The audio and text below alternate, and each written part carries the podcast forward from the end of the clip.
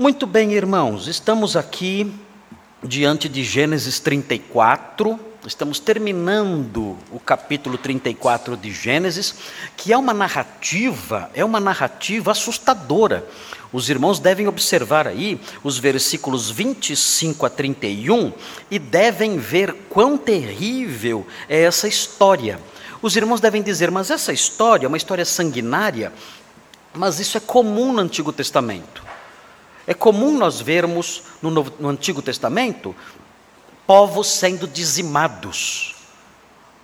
Quando, quando lemos o livro de Josué, por exemplo, nós vemos os exércitos de Israel entrando nas cidades na, em Canaã e destruindo totalmente aquelas cidades, matando todos, inclusive velhos, mulheres, crianças, até os animais muitas vezes são mortos também. E nós vemos tudo isso. Então, nós olhamos para esse texto e dizemos: bom, isso aqui que vai ser que nós lemos aqui, que nós já lemos já em outras ocasiões, isto aqui não deve nos surpreender porque não é distante de outros textos sanguinários. Mas, na verdade, esse texto surpreende sim. Por quê? Porque esse texto é um texto que mostra uma ação sangrenta dos filhos de Jacó, e essa ação sangrenta é realizada num contexto que não é de guerra é diferente das chacinas que eram feitas no, no, livro, que são narradas no livro de Josué. No livro de Josué, quando os exércitos de Israel se aproximavam, as cidades fechavam suas portas, os homens se preparavam para a guerra, as pessoas todas tomavam medidas ali, os governantes, os reis das cidades, tomavam medidas de segurança para evitar que os prejuízos da guerra fossem muito intensos. Então, eram momentos extremamente sangrentos, mas eram momentos em que as pessoas estavam suspirando ameaças. Elas estavam preparadas para a batalha. Elas não eram pegas de surpresa, elas estavam prontas para a guerra.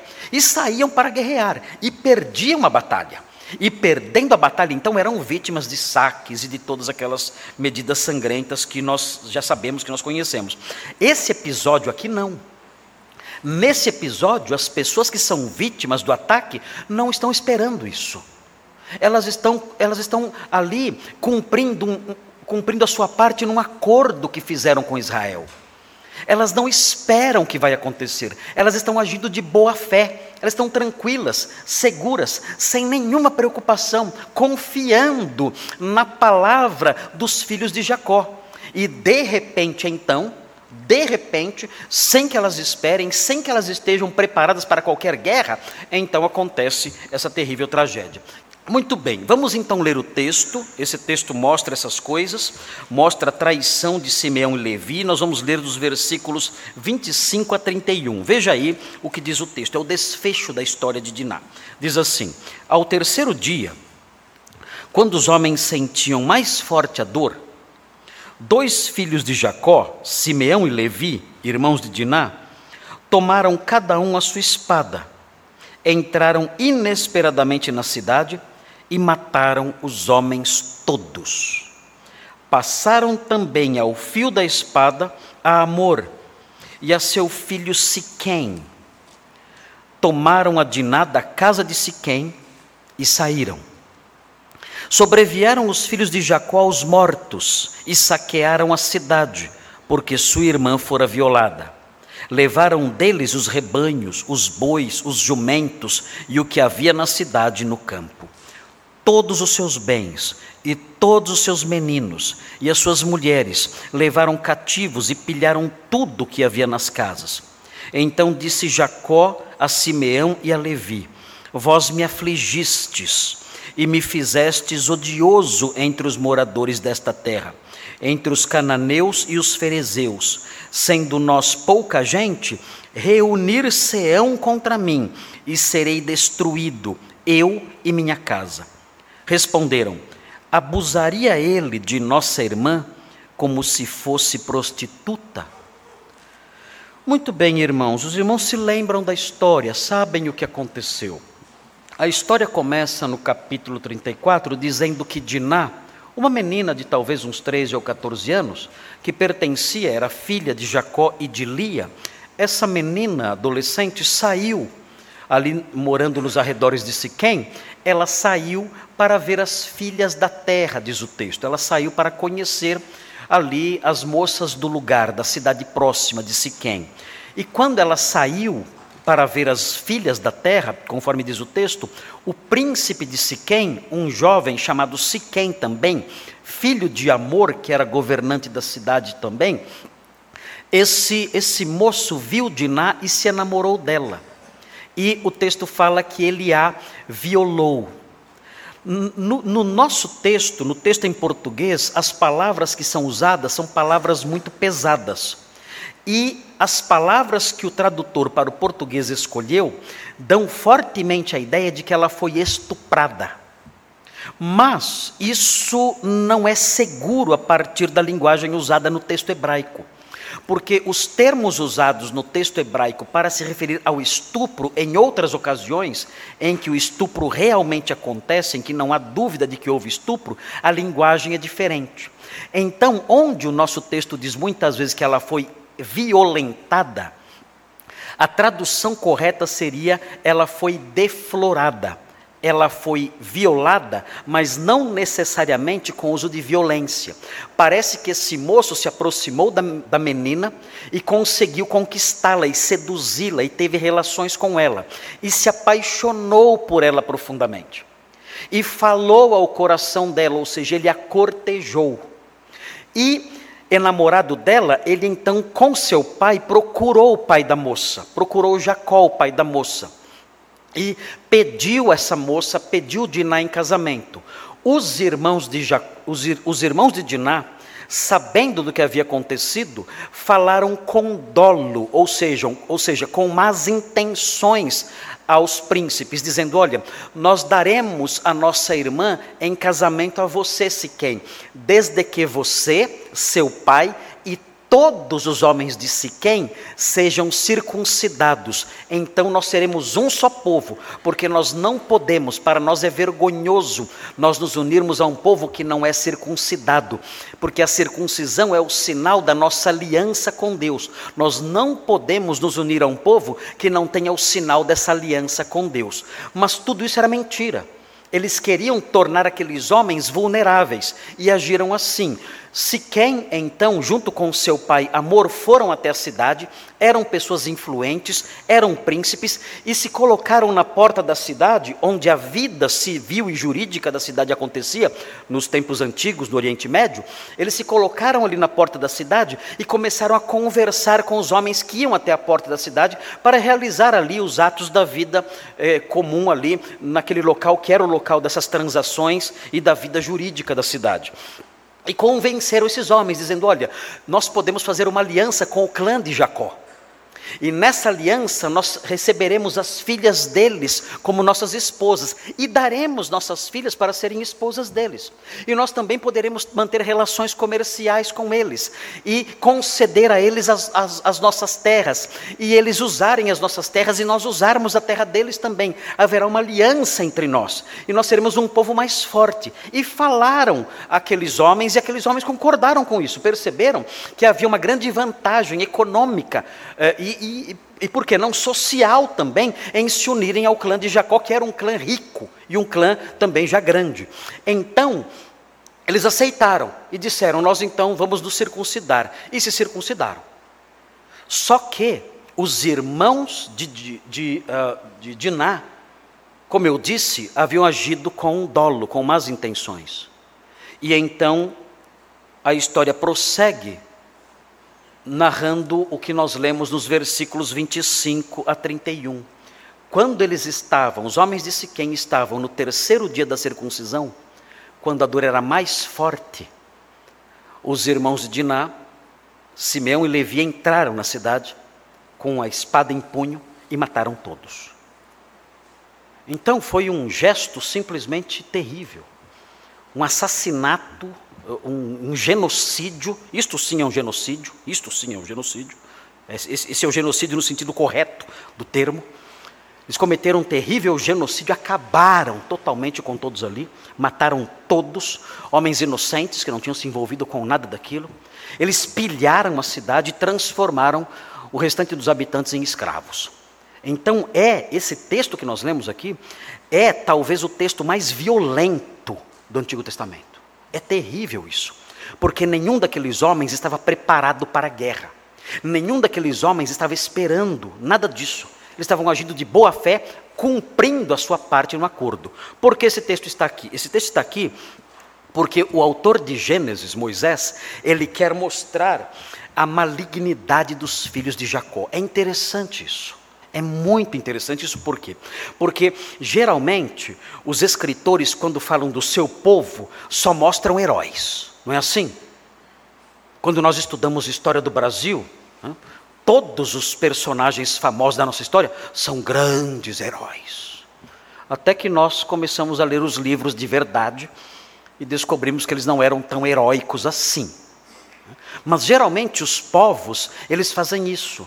Eles revestem de nobreza as, os piores personagens que há. E nós olhamos aquela história maravilhosa dos grandes heróis do passado, grandes personagens das nações que há por aí afora, e vemos isso e ficamos admirados até que descobrimos que não, as coisas não eram bem assim. Na Bíblia é diferente na Bíblia, Moisés mostrando a origem da nação de Israel, ele não, ele não pinta essa nação com cores douradas, não, pelo contrário. Ele mostra os patriarcas nas piores cores possíveis. Nós olhamos e dizemos, meu Deus, mas o, o, o Israel nascente era assim. O povo da aliança, os descendentes de Abraão, por meio de quem todas as famílias da terra seriam abençoadas. Essa nação teve esse início com esse tipo de gente. Esses são os patriarcas, esses são os fundadores da nação israelita. Meu Deus, são os piores seres humanos que há na terra. Como pode isso? Por que a Bíblia faz isso? A Bíblia faz isso. A Bíblia mostra que não há heróis humanos, mesmo os maiores heróis que há, nós vemos depois na sequência da história, são pessoas terríveis muitas vezes. A Bíblia faz isso para mostrar o quê? Para mostrar que a graça de Deus atua apesar dos, da maldade humana. E isso é muito consolador para nós. É bom saber isso.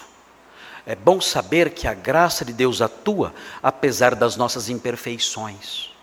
Porque todo crente, todo crente de verdade tem uma consciência muito forte acerca das suas maldades, pecados e limitações. Todo crente é constantemente incomodado com a sua consciência, por sua consciência, por causa das suas limitações, pecados e falhas. Todo crente é assim. Os perversos não. Os perversos, os homens que não conhecem a Deus, eles têm um conceito de si elevadíssimo. Os perversos, eles olham para si e eles falam: Que pessoa maravilhosa que eu sou. Vá, numa, vá numa, num, num presídio. Vá num presídio e pergunte para os presos se eles são pessoas boas. Sabe o que eles vão dizer para você? Olha, eu sou uma pessoa muito boa. Muito boa. Dificilmente você vai encontrar uma pessoa tão boa como eu. Por que você está aqui? Eu estou aqui por causa da injustiça dos outros. Porque eu, eu vou falar para você, eu sou um homem bom. Ele vai dizer isso para você. Agora pergunte para um santo para um homem de Deus, qual o conceito que ele tem de si? Ele vai dizer para você: olha, eu sou o pior dos pecadores. Se não fosse a graça de Deus, eu não sei o que seria de mim. Você está olhando para o pior dos pecadores. Se não fosse Jesus na minha vida, eu não sei o que seria de mim. E você olha para isso e você diz: Meu Deus, veja que absurdo isso. É algo assustador. Nós olhamos para isso e pensamos: o que acontece com a consciência do crente? Ele tem uma consciência iluminada. Ele tem consciência do seu próprio pecado, da sua vileza, da sua fraqueza, do, do fato dele ser um homem que desagrada a Deus em muitas coisas. E isso pode desanimá-lo. Então, quando nós lemos histórias como essa, dizemos: bom, o Senhor usou pessoas tão perversas. A graça de Deus atuou apesar da maldade humana. E isso me dá esperança. Ainda que eu seja um homem com fraquezas, Ainda que eu seja um homem com problemas, com lutas terríveis na minha vida moral, com lutas terríveis na minha vida cristã, com lutas terríveis no que diz respeito à vontade de Deus, aquilo que Deus quer que eu faça, ainda que eu seja assim, fale e tropece, e me levante, continue, eu sei que Deus pode manifestar sua graça em mim. Ele usou esse povo terrível de Israel para abençoar e salvar o mundo. Ele pode me usar também na sua obra, fazer de mim um instrumento seu, apesar das minhas limitações. Então é essa mensagem que a Bíblia nos transmite quando conta uma história como essa. Deus usa as pessoas apesar das suas imperfeições. Eu escrevi aquele livro que os irmãos já conhecem, a cabeça de São Bernardo das Correntes, eu escrevi aquele livro, e aquele livro tem uma mensagem central nele. Em meio a todas as peripécias que os irmãos já leram lá, todas as aventuras que existem lá eh, em torno da cabeça de São Bernardo das Correntes, existe uma mensagem presente ali. Qual é a mensagem presente? A mensagem central que eu quis que ficasse gravada no coração das pessoas. A mensagem é a seguinte: olha, a água poluída também reflete os raios de sol. Essa é a mensagem. A água poluída também reflete os raios de sol. Ou seja, os raios da graça de Deus podem brilhar, mesmo na água poluída. E isso é maravilhoso. E isso nós vemos aqui nesse texto. Nós olhamos para esses homens, meu Deus, que gente ruim, e vai piorar. Esses homens, esses homens farão coisas que os irmãos não acreditam. Um deles, Rubem, vai se deitar com a esposa do pai. O que é isso? Ou como alguém pode se afundar tanto? Mas ele vai fazer isso. O filho mais velho de Jacó vai se deitar com uma das suas esposas. E depois, na sequência, eles vão se unir para vender um irmão. Meu Deus!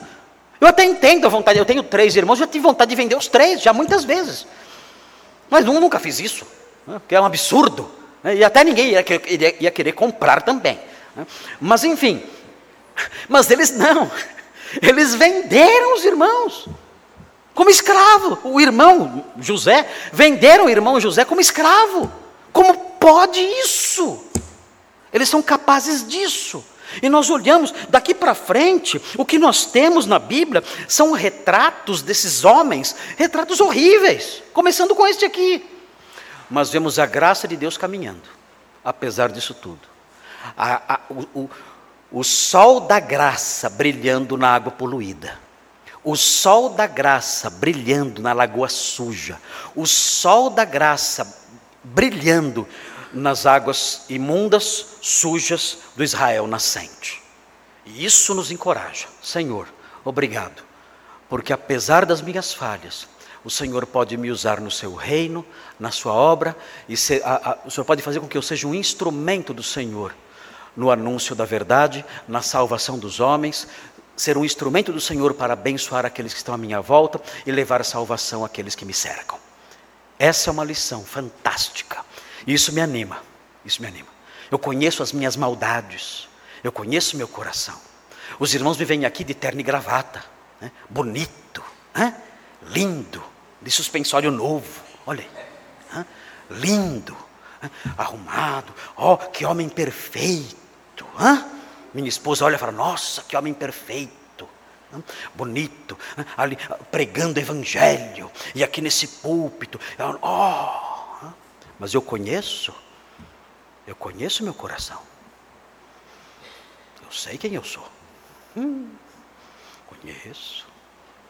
Eu me assusto até, às vezes. Eu me assusto comigo. Quando eu coloco minha cabeça no travesseiro, eu penso: Meu Deus. Como eu pude pensar isso? Como eu pude pensar isso? E alimentar esse pensamento? Como eu pude fazer isso? Como eu pude falar desse jeito? Como eu pude reagir assim? Como eu pude sentir isso? Como eu pude fazer isso? Como? Como eu pude, como eu pude agir dessa forma? E eu fico assustado comigo aterrorizado com as coisas que eu vejo dentro de mim. Falo, Senhor, me perdoa, socorro, tem misericórdia de mim. Quando? Quando eu vou ser um homem melhor? Quando eu vou ser um homem dentro dos padrões do Senhor, santificado plenamente? Quando? E eu tento desanimar. Mas então lemos textos como esse dizemos: não, o Senhor pode me usar apesar das minhas imperfeições, enquanto eu luto para vencê-las e para ser santificado por Sua graça pela ação do Seu Espírito. E isso nos consola, isso nos conforta, isso nos ajuda a prosseguir. Vamos, vamos olhar para esse texto vendo três divisões aqui. É como, uma vez que o autor do livro quis mostrar a maldade dos filhos de Jacó, e vai continuar mostrando essa maldade, eu dividi eh, o texto em três partes, destacando a qualidade ruim, as qualidades ruins desses homens, para que os irmãos tenham uma ideia da dimensão da sua maldade. A primeira divisão, eh, eh, são, na verdade, são três definições dos filhos de Jacó. São três definições que afloram do texto. O texto dá informações que nos ajudam a criar essas definições.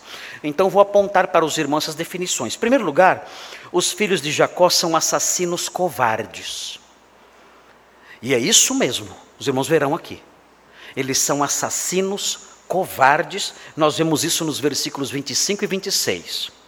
Depois, depois, o segundo ponto, os filhos de Jacó são saqueadores injustos. Eles são vândalos, são invasores. É, o, é a inauguração do MST, isso aqui, piorado.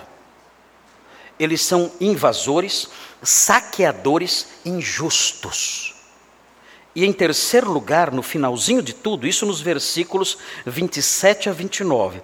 E em terceiro lugar, os filhos de Jacó são rebeldes orgulhosos. Os versículos 30 e 31 mostram isso. O pai deles fala com eles e abre seu coração e os repreende. E eles não aceitam a repreensão do pai. Eles, eles invertem a coisa e repreendem o próprio pai. São orgulhosos. Eles não aceitam a admoestação que sai da boca de seu pai Jacó. Vamos então ver a primeira definição nos versículos 25 e 26. Alguns elementos aqui que eu quero que os irmãos percebam. É muito interessante o modo como a narrativa prossegue. Os filhos de Jacó são assassinos covardes. Vejam, já logo na primeira linha você percebe isso. Vejam o que diz o texto. Ao terceiro dia da circuncisão deles, quando os homens sentiam mais forte a dor, dois filhos de Jacó, e aí prossegue. Vejam aí no comecinho, ao terceiro dia, quando os homens sentiam mais forte a dor. Eles tinham planejado isso, eles esperaram. Esperaram três dias, pacientemente. São assassinos frios. Eles sabiam, no terceiro dia, eles serão indefesos. Vejam a maquinação e vejam a covardia.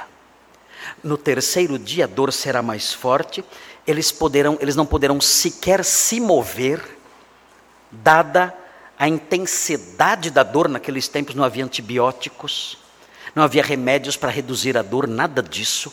As inflamações todas decorrentes de intervenções como essas, eh, que, como essa que é a circuncisão, nada disso existia. Tudo dependia de processos naturais de cura, era terrível isso. Aqueles homens sequer podiam andar, eles esperaram três dias, eles calcularam. E esperaram por quê? Porque agiram de modo covarde. Eles queriam que aqueles homens fossem indefesos e vulneráveis. Matar a cidade inteira para eles foi a coisa mais fácil. Qualquer criança poderia matá-los, porque eles não tinham condições de se defender. E eles fizeram isso de forma premeditada. Se os irmãos olharem o versículo 13, vejam o versículo 13, diz assim: Então os filhos de Jacó, por causa de lhes haver se quem violado a irmã Diná, responderam com dolo. Eles já tinham planejado na hora em que estavam conversando com eles sobre dar ou não Diná como esposa a Siquém. Naquela, durante aquelas conversações, durante aquelas negociações, os filhos de Jacó já tinham premeditado tudo. E então disseram: circuncidem-se, todos os homens, todos. E nós então daremos a nossa irmã como esposa para você, Siquém e faremos uma aliança. Eles tinham premeditado tudo e aqui então eles dão execução ao seu plano. Esperam até o terceiro dia, quando todos estão vulneráveis e entram na cidade. E vejam o que diz o texto na sequência. Dois filhos de Jacó, aqui nós temos informações sobre o parentesco deles. O que nós temos aqui é um sanduíchezinho no texto. Esse sanduíchezinho coloca no recheio Simeão e Levi. E na parte de cima diz uma informação sobre o seu parentesco. Eles são filhos de Jacó. E na segunda parte do sanduíchezinho, a parte, o segundo pão do sanduíche, o texto diz são irmãos de Diná. Então nós temos filhos de Jacó, irmãos de Diná e no meio Simeão e Levi, é um sanduíchezinho. E por que Simeão e Levi são colocados no meio desses, eles, eles são ensanduichados por essas informações de parentesco? Porque isso nos ajuda a compreender melhor algumas coisas. Eles são filhos de Jacó e eles são irmãos de Diná. Como filhos de Jacó, e isso é enfatizado aqui, o autor quer que nós nos lembremos, vejam, eles são a família da aliança. Hum, péssimo, hein? Simeão e Levi, que são ensanduichados aqui, eles são filhos, são descendentes do povo da aliança. É dessa gente que estamos falando. Meu Deus! Esses homens são os homens que estão dando sequência no plano de Deus à história da salvação. Eles são filhos de Jacó eles são Israel. E isso mostra a graça de Deus é, presente usando esses homens perversos. Eles ainda pertencem àquela família escolhida. Eles ainda pertencem à família que Deus escolheu para abençoar e salvar o mundo. E a parte de baixo diz o quê? Eles são irmãos de Diná. Isso explica o quê? Isso explica a fúria deles. Porque notem bem, é interessante observar o seguinte: Jacó tinha quatro mulheres. Uma delas se chamava Lia. Foi a, foi a primeira com quem ele se casou. E ele teve vários filhos com ela. Se os irmãos olharem o capítulo 35, vejam, 35, versículo 23, diz assim: um, Ruben, é o nome de um, de um dos filhos de Jacó, Ruben, o primogênito de Jacó, Simeão, Levi, Judá, Issacar e Zebulon. Todos esses são filhos de Lia. Então vejam, os, os, os filhos de Jacó, eles são meio irmãos. Se você pega, por exemplo, eh, José e Benjamim, eles são filhos de Raquel. Então eles são meio irmãos de, de Diná. Diná era filha de Lia também. Mas Simeão, eh, Rubem, Simeão, Levi, Judá, Issacar e Zebulon eram irmãos no sentido pleno de Diná. Eles eram irmãos de Diná por parte de pai e por parte de mãe. Então, quando o texto diz eles eram irmãos de Diná, na parte de baixo do sanduíche, ele, o texto está enfatizando que eles eram irmãos plenos, e isso justificava a sua fúria. Os outros irmãos eram meio-irmãos. Mas Simeão e Levi eram irmãos no sentido pleno. E por causa disso, a ira deles foi maior. É isso que o texto quer mostrar para nós, tentando explicar por que foram eles que tomaram essa iniciativa. Eles não eram meio-irmãos, como Benjamim, por exemplo, mais tarde, como os outros filhos são mencionados aqui, Dan, Naftali, uh, Gad, Azer. Não eram meio-irmãos, eram irmãos no sentido completo. E eles então, eles é, sendo irmãos de Diná, tomados de ódio, o texto diz o seguinte: tomaram cada um a sua espada. Prestem atenção nessa expressão. Tomaram cada um a sua espada. É interessante observar isso aqui, porque o que aparece aqui é um verbo que vai se repetir durante a narrativa. É o verbo lacar, que significa tomar. E é importante porque existe uma certa ironia aqui. Esse verbo se repete. Esse verbo aparece aqui, eles tomaram cada um a sua espada. Por que eles tomaram cada um a sua espada? O versículo 2 explica porque eles tomaram a espada. O versículo 2 diz assim: Viu a Siquém, filho do Eveu Amor, que era príncipe daquela terra, e tomando-a. Ah, Siquém tomou Diná. Ok. Então agora, nós também vamos realizar essa ação. Nós vamos tomar algo também. Só que nós vamos tomar a espada. Existe uma ironia no texto aqui. Você, se quem tomou nossa irmã. Ótimo. Agora então nós tomaremos a nossa espada. E o texto depois prossegue, se os irmãos olharem, os irmãos verão no versículo 26, vejam o versículo 26 o que diz o texto. O texto diz assim no 26: Passaram também ao fio da espada a Amor e a seu filho Siquém, tomaram a Diná. Ah, de novo. Você tomou Diná de nós? Ok. Nós então tomamos a espada. E agora tomamos Diná de volta. E o texto prossegue. Nós chegamos no versículo 28. O diz, diz assim: Levaram deles os rebanhos, os bois, os jumentos e o que havia na cidade e no campo. A expressão é, a, expressão levaram é a expressão tomaram. Vocês tomaram nossa irmã. Ok.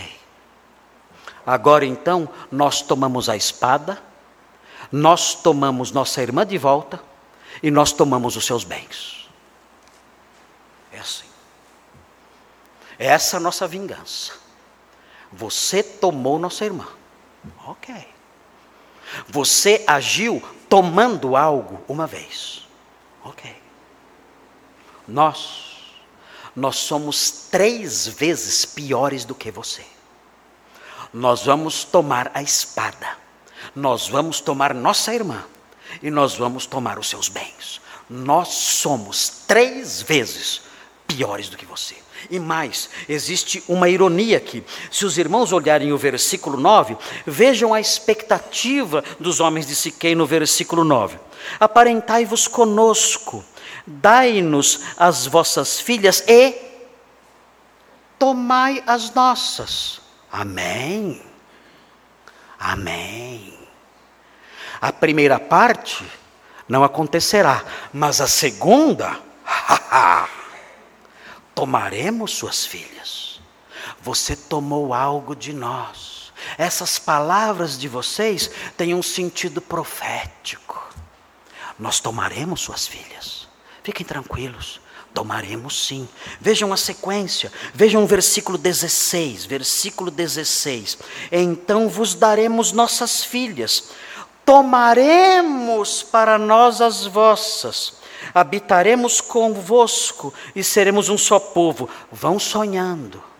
Vocês tomarão nossas filhas? Não. Essa é a expectativa de vocês. Nós conhecemos esse verbo. Vocês já tomaram algo de nós. Nós é que tomaremos de vocês, sem que vocês tomem mais nada de nós. Vejam o versículo 21. Diz assim: Estes homens, aqui são Siquém e Amor falando aos cidadãos de Siquém na porta da cidade. Viu o que eles dizem? São ingênuos, eles dizem: Estes homens são pacíficos para conosco. São anjinhos esses homens de, de, de Israel são pacíficos, portanto, habitem na terra e negociem nela. A terra é bastante espaçosa para contê-los. Recebamos por mulheres as suas filhas e demos-lhe também as nossas. Ou seja, tomemos, é o verbo lacar, mais uma vez, tomemos suas filhas e demos nossas filhas para eles. Essa era a expectativa deles. Os homens de Israel, os filhos de Jacó, Simeão e Levi dizem: não vocês devem nutrir essa expectativa no coração, de colocar em prática esse verbo lacar, tomar. Vocês tomaram nossa irmã e agora vocês estão propondo tomar os nossos bens, tomar nossas mulheres, essa troca bonita. Ok, só parte disso será verdade, porque nós, nós, nós tomaremos a nossa espada e tomaremos de volta a nossa irmã e tomaremos os seus bens. Vocês tomaram algo de nós uma vez. Vocês tomaram uma moça de nós, nós tomaremos tudo, tudo, tudo de vocês. Nós somos cem vezes piores do que vocês. E isso está presente aqui não é por acaso. Essa expressão, o verbo lacar, é colocada aqui com o objetivo de criar essa ironia. O objetivo do escritor é um escritor hábil, é um escritor inteligente. Ele usa o verbo nesse sentido para criar no, nos leitores originais, para criar essa sensação, o leitor perceber: ah, então é isso. Os homens de Israel estão tomando tudo, porque algo foi tomado deles.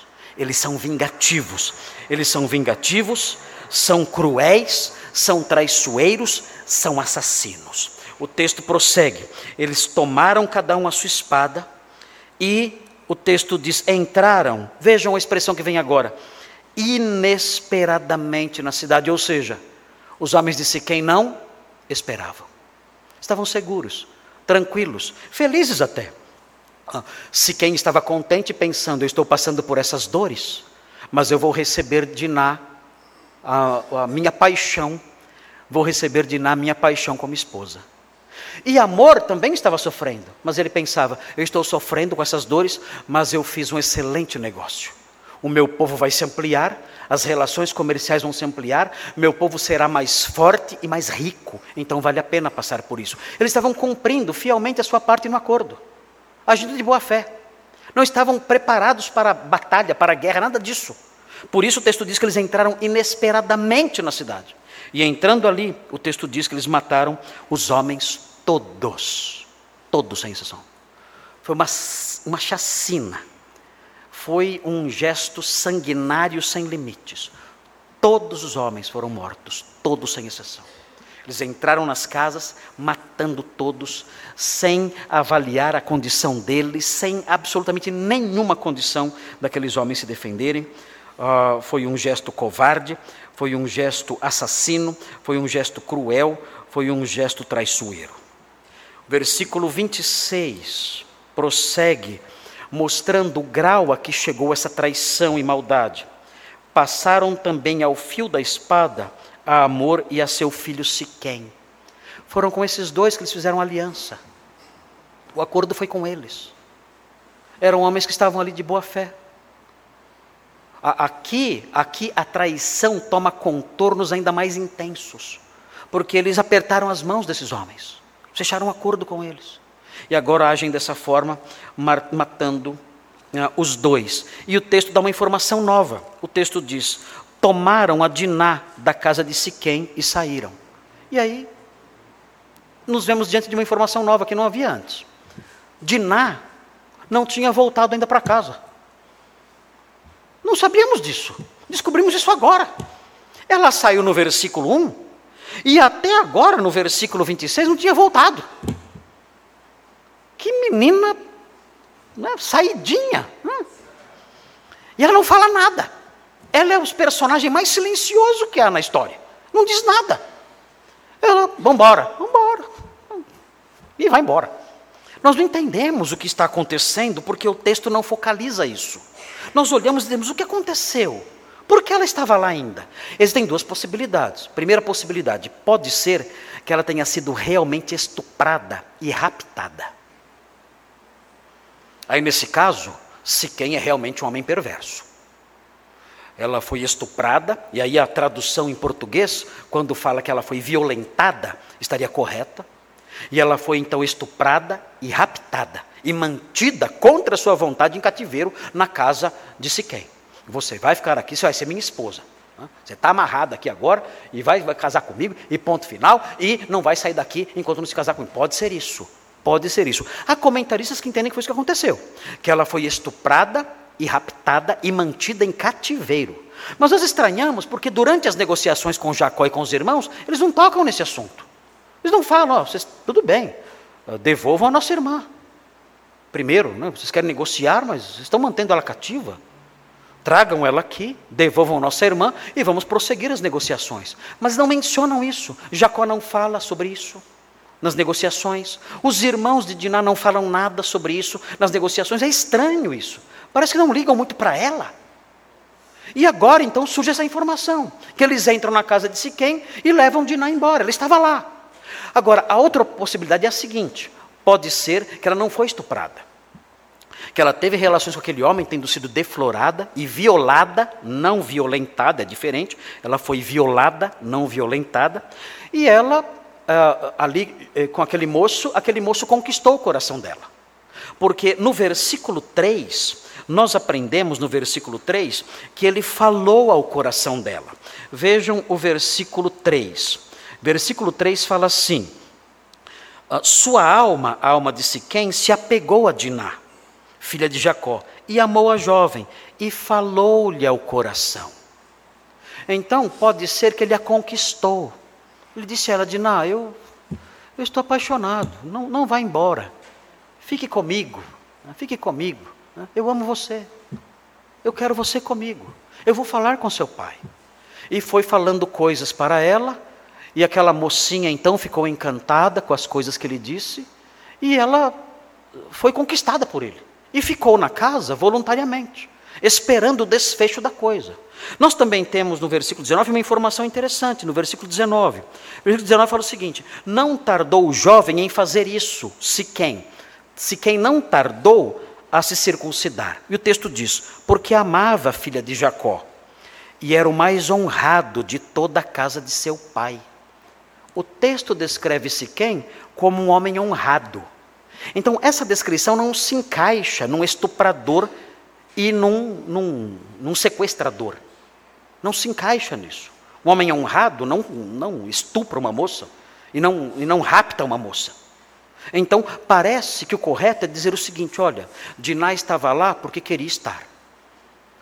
É, ela teve relações com Siquém, e ele falou ao coração dela, ele a conquistou, e ela então ficou ali na casa dele, esperando o desfecho de todas aquelas coisas, e permaneceu ali. Quando seus irmãos entraram na casa, matando Amor e matando Siquém, aquilo foi uma frustração para ela.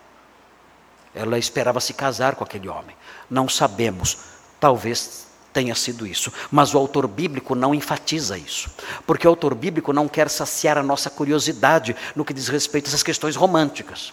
Eu sei que os jovens aqui da igreja estão curiosos agora. Será, coitadinha? Né? Mataram o amor da vida dela. Será que foi isso? Ela foi chorando para casa com raiva dos irmãos. E ainda fazia uma novela. Ah, a Record poderia gravar essas cenas, né? mostrando aqui Diná sofrendo porque seu amor foi morto por seus irmãos perversos. Então, nós ficamos curiosos, eu, eu fico curioso. Senhor, será que, será que coitadinha dela, apaixonada? E aí chegam os irmãos perversos e matam a paixão da vida dela. Será que isso aconteceu? O que, será que é, essa é a realidade aqui? Não, o texto não dá elementos para isso. Mas por que o texto não dá elementos para isso? Para nós sabermos o que realmente aconteceu. Por que o texto não dá detalhes? Porque o texto quer frisar a maldade dos irmãos dela. O texto não quer informar se ela estava apaixonada ou não, se ela estava lá livremente ou não. O texto não se importa com isso. O texto quer mostrar que aqueles homens eram maus. É isso. E eles, na sua maldade, fazem isso entram na casa de Siquém e de Amor e matam os dois, homens com quem eles tinham tido um pacto, uma aliança, e matam os dois e levam sua irmã embora. Não sabemos se ela estava lá voluntariamente ou não, e isso não importa para o escritor. Ele quer mostrar quão perversos esses homens são. Vejam o segundo ponto agora. Vamos caminhar mais um pouquinho. Vejam o que diz o texto. É terrível o que eles fazem. Se os irmãos observarem os detalhes, é assustador. Vejam o versículo 27 a 29. Aqui nesse segundo ponto, eu quero enfatizar que os filhos de Jacó são saqueadores, injustos. Veja o que eles fazem. A maldade é sem limites no coração desses homens. Diz assim: sobrevieram os filhos de Jacó. Aqui é uma expressão que, que se aplica não só a Simeão e Levi, mas aos demais. Tinha os outros filhos das outras esposas. Certamente José não estava aqui, porque ele era muito novinho. José aparece no, no, capítulo 37, ele tem no capítulo 37, anos depois, ele tem 17 anos. Se os irmãos lerem depois em casa, no capítulo 37, 2, mostra José, anos depois, com 17 anos de idade. E ele era então, nessa época aqui, um garoto ainda. Então, certamente, ele não, não está aqui nesse grupo. E Benjamim? Benjamim não tinha nascido ainda. Benjamim só vai nascer no capítulo 35. Então, os outros irmãos já eram adultos. José era um menino ainda, um adolescente talvez, e Benjamim não tinha nascido. Mas esses outros filhos de Jacó, sendo já adultos, eles vêm, eles sobrevêm aos mortos, diz o texto, e saquearam a cidade uh, roubaram tudo que havia. O texto vai especificar o que eles pegaram depois. Mas o texto fala que eles fizeram isso porque sua irmã fora violada. Ah, o que significa isso? Parece que na cabeça deles a cidade era culpada. Talvez eles tenham criado em sua mente uma justificativa. Eles disseram: nossa irmã foi violada nessa cidade. Essa cidade, então, é responsável. Outros entendem que uh, essa expressão deve ser entendida da seguinte forma: porque eles, eles, os homens da cidade, violaram sua irmã. Eles atribuem o ato de Siquém a todos os homens da cidade. Se um praticou, todos praticaram. Eles dão essa ideia essa ideia é, é, coletiva, dizendo: se um praticou, se o príncipe praticou isso, é como se toda a cidade tivesse praticado. Então criaram essa desculpa. A cidade é culpada também. Não somente se quem é culpado, não somente amor é culpado por apoiar seu filho, a cidade toda é culpada, porque aconteceu na cidade e esses homens são responsáveis pelo que aconteceu na cidade. Então nós vamos matá-los. É claro que eles estão aqui criando uma justificativa para o que vão fazer. É claro que o que eles querem, na verdade, é simplesmente é, desafogar o seu ódio, a sua fúria e o seu desejo de saquear, de ter os bens da cidade para si, é claro. Mas eles estão buscando justificativas para fazer essa maldade. O mal age assim, conforme veremos depois. O texto prossegue no versículo 28 e diz o seguinte. Levaram deles os rebanhos, e era muita coisa, os bois, os jumentos e o que havia na cidade e no campo. Irmãos, o patrimônio de Israel aqui simplesmente decuplicou. É, é, é eles pegaram tudo, na cidade e no campo. Era muita coisa, porque os homens de Siquém, de acordo com o que nós vemos no capítulo 34, quando Siquém oferece, seus, oferece o dote de Diná, ele fala: peçam o que quiserem, majorai o dote enquanto quiserem, eu darei o que vocês pedirem. Ou seja, ele era um homem riquíssimo. Ele e seu pai eram riquíssimos, e outros homens da cidade certamente eram riquíssimos também, com muito gado, com muitos animais, com muitas coisas. E Israel matou todos eles e tomou tudo. Eles enriqueceram mais ainda do que eram, muito mais do que eram, do que eram uh, ficaram ainda mais ricos. O texto prossegue e fala assim: todos os seus bens. Aqui, a expressão bens significa os bens que eh, não são, são bens que não têm vida, não são animais. Aqui envolve uh, ferramentas, armas, vasos, utensílios, dinheiro, prata, ouro, tudo que havia nas casas, eles pegaram. Tudo. Foi simplesmente um saque completo, completo. E pior, o texto diz: "E todos os seus meninos e as suas mulheres levaram cativos e pilharam tudo o que havia nas casas." Um, eles escravizaram as famílias. Meninos, meninas, mulheres, todos viraram escravos dos hebreus. Então, é, é, esses são os patriarcas da nação santa. São esses aqui. Esse é o esse é o povo por meio de quem todas as famílias da terra serão abençoadas. Estes aqui. Esses são os instrumentos que Deus vai usar para abençoar e salvar o mundo. São estes homens aqui. Assusta ou não assusta? É assustador. O que mostra que Deus usa o que Ele quer. As imperfeições, as maldades humanas não são barreiras para a ação de Deus. Deus vai usar esses homens para dar seguimento à história de salvação da humanidade. Estes aqui. Ah, eles poderiam ser destruídos pelo que fizeram. Nós veremos no capítulo 35. Eles só não foram destruídos pelos povos ao redor. O texto vai explicar no capítulo 35. Porque Deus os protegeu. A Bíblia diz que quando eles foram embora, estavam preocupados porque os povos poderiam fazer uma aliança, conforme veremos daqui a pouquinho, eles poderiam fazer uma aliança e atacar Israel e destruir Israel. Mas a Bíblia diz que eles não fizeram isso porque Deus, na sua imensa sabedoria e poder, encheu de medo o coração dos povos.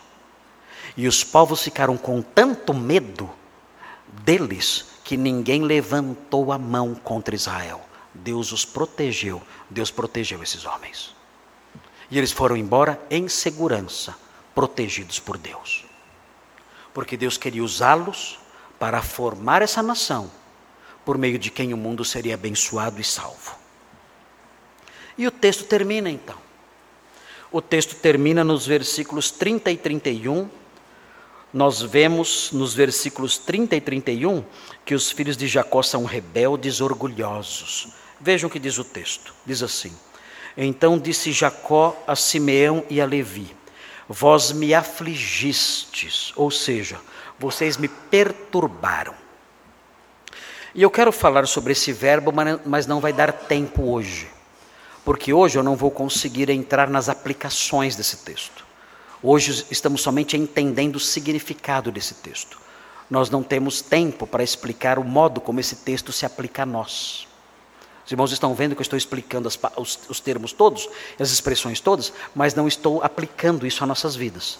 Só aplicações mais gerais. Mas aplicações específicas do texto eu não estou passando. Vou passar na semana que vem. Mas esse verbo é muito importante aqui. Vocês me afligiram, vocês me perturbaram. E nós veremos na semana que vem o significado disso. E o modo como isso se aplica às nossas vidas. O que vocês fizeram, Simeão e Levi, isso trouxe perturbação para mim. Vocês não fizeram somente o mal para eles e para vocês próprios. Vocês fizeram o mal para mim. Vocês me perturbaram, vocês me afligiram.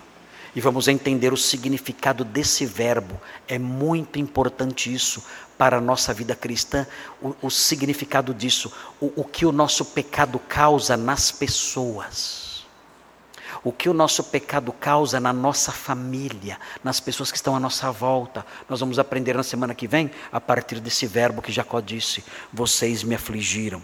E o texto diz: E me fizestes odioso entre os moradores desta terra. O que significa odioso?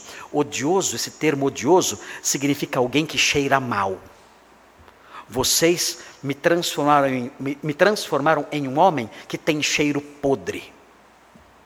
As pessoas agora olham para mim e a, e, a, e a sensação que elas têm agora é que eu sou um homem que tem um mau cheiro, um homem mau cheiroso, um homem que cheira peixe podre. E o que nós fazemos com o que tem cheiro de podre? O que nós fazemos com isso? O que fazemos com algo que tem cheiro de podre? Nós eliminamos. Essa é a ideia presente aqui. Quando nós olhamos ah, as pragas no Egito, em Êxodo 7, a Bíblia diz que o rio Nilo se transformou em sangue e os peixes morreram e houve um cheiro podre.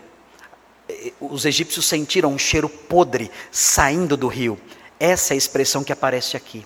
Vocês, vocês, meus filhos, vocês fizeram com que eu fosse visto pelas pessoas ao redor como alguém que tem um mau cheiro terrível como alguém apodrecido, indesejável, repugnante. E pessoas assim, vistas desse modo, são pessoas que aos olhos dos outros devem ser eliminadas, porque nós eliminamos tudo que é podre. E vocês me transformaram nisso. A conduta de vocês fez isso comigo, fez com que eu fosse visto como alguém podre pelas pessoas lá fora.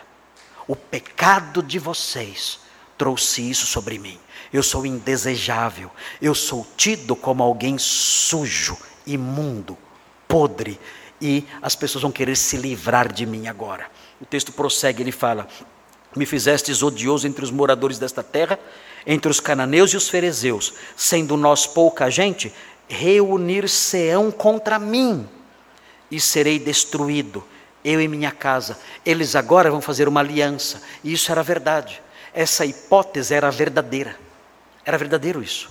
Porque no livro de Josué, no capítulo 9, versículos 1 e 2, nós vemos esses povos se reunindo para atacar Israel. Nós vemos em Josué capítulo 9, nós vemos que esses povos, era prática comum deles fazerem alianças e se reunirem numa confederação de, de cidades para atacar um inimigo comum. E Jacó percebe isso. Eles vão fazer isso agora.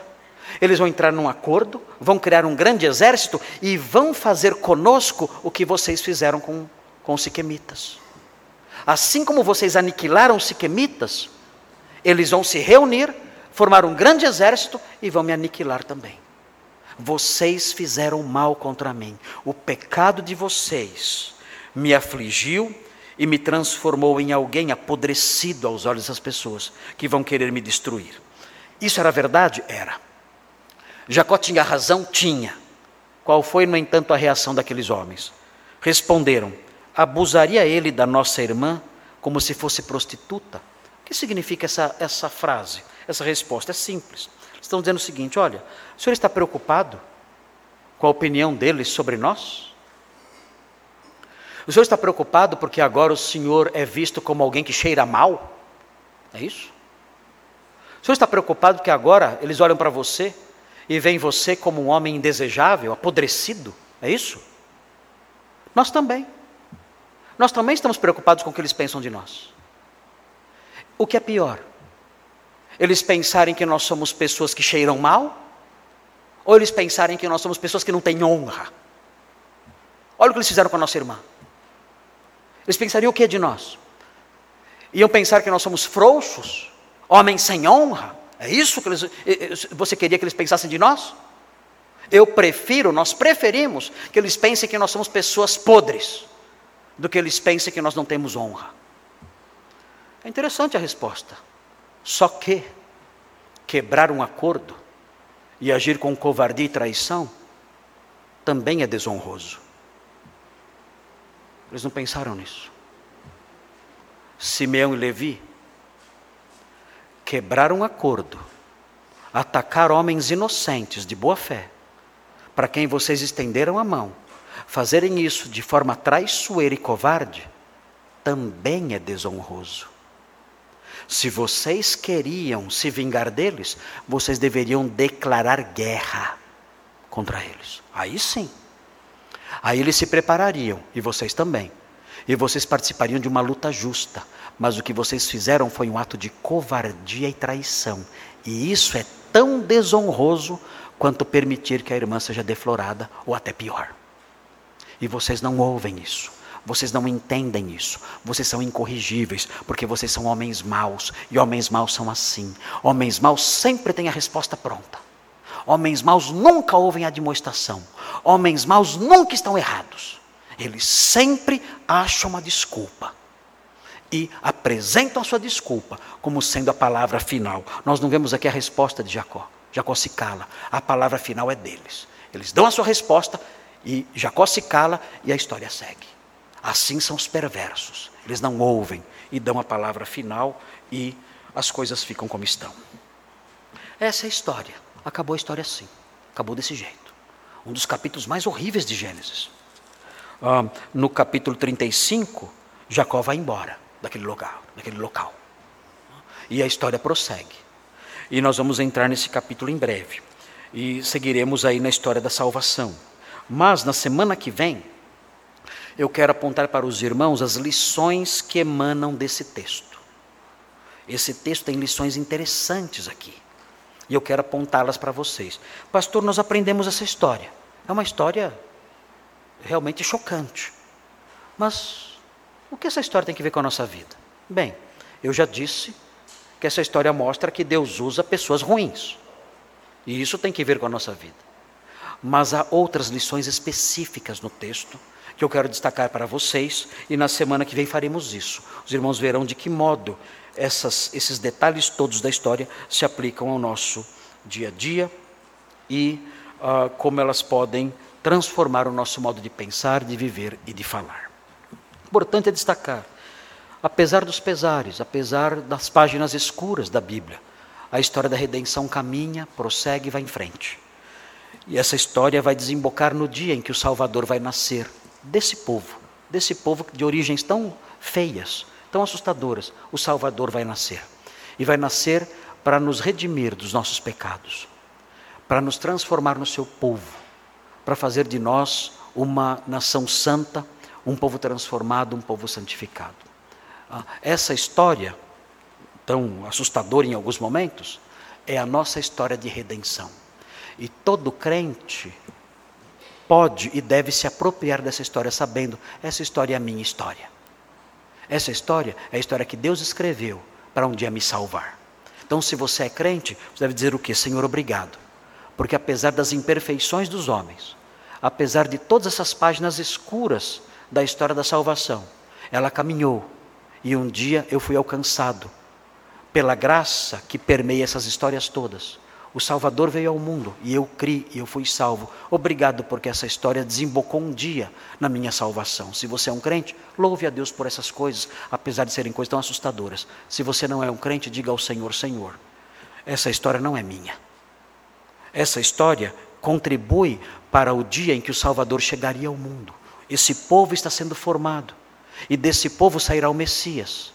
E esse Messias é o Salvador do mundo, mas eu não fui salvo por ele. Eu quero pedir hoje que o Senhor me inclua nessa história. Eu quero, fazer parte dessa história. Eu quero pedir ao Senhor que o Senhor me salve. Eu quero crer no Redentor. Quero recebê-lo em minha vida. Quero que os, seus, que os meus pecados sejam perdoados. Quero fazer parte do seu povo, da sua família. Eu quero que essa história, a história da sua salvação, me alcance hoje. Você pode ser perdoado hoje. Hoje. Você pode ser salvo e justificado agora, nesse exato momento. Essa história, que tem os seus primórdios aqui nessas páginas que estamos lendo, essa história pode te alcançar. Essa história pode ser a sua história. Receba o Salvador em sua vida. Creia nele como seu único redentor. Peça o perdão dos seus pecados. Peça que ele inclua você na família da fé. Ele ouvirá a sua súplica. Ele ouvirá, ouvirá o seu clamor e salvará você, salvará sua alma e incluirá você no grupo dos seus santos. Vamos orar ao nosso Deus. Senhor, obrigado por essa história que aprendemos, uma história terrível, é verdade, mas que mostra que o Senhor age apesar apesar da maldade humana. Vemos homens tão maus lá no início da nação de Israel, homens perversos demais, ó oh Deus, que fizeram maldades indizíveis, mas o Senhor mesmo assim usou aquelas pessoas. Não são heróis, não são heróis de forma alguma, são vilões.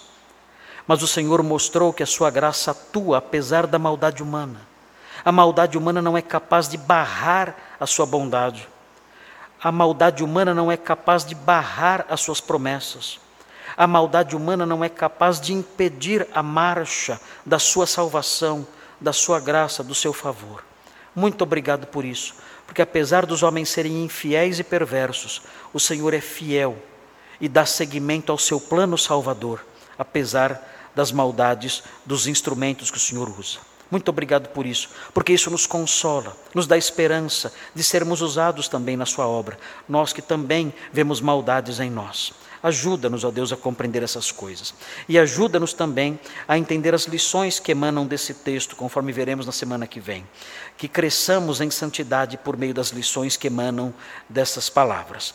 Pedimos que aqueles que ainda não conhecem Jesus, aqueles que ainda não foram alcançados pela história maravilhosa da salvação, creiam no Redentor creiam no Redentor e sejam salvos, sejam transformados pela fé nele, sejam perdoados, recebam pela fé a graça da sua salvação e partilhem, ó Deus, da nossa paz.